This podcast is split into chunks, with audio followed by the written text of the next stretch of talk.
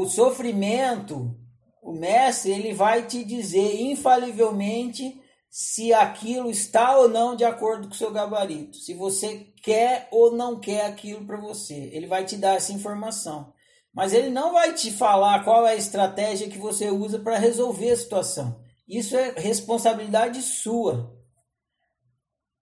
Por exemplo, você abre a geladeira e tem um monte de comida que você não gosta.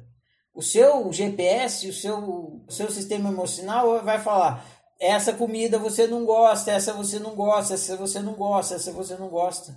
Mas ele não vai falar como é que você faz para almoçar. Ele não vai falar, ó, oh, essa comida você não gosta, então você faz o seguinte: você pega o telefone, liga para o Disque Pizza e pede uma pizza. Seu sofrimento não vai te falar isso. Você que tem que imaginar, pensar, usar sua criatividade para pensar opções de solução para viver de acordo com o seu gabarito.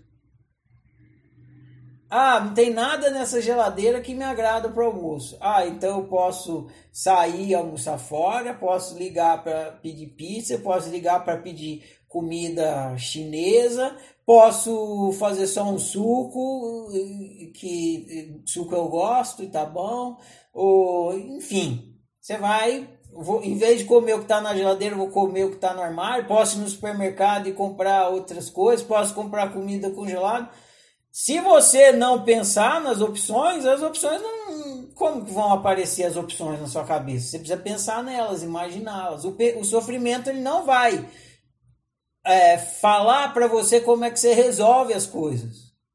Ele vai falar para você se a coisa tá boa ou se tá ruim. Só isso. Imaginar, pensar soluções, estratégias para realizar o seu desejo é responsabilidade sua, não é do sofrimento. Se você não assume essa responsabilidade, não tem ninguém para assumir por você. Porque só você pode fazer isso.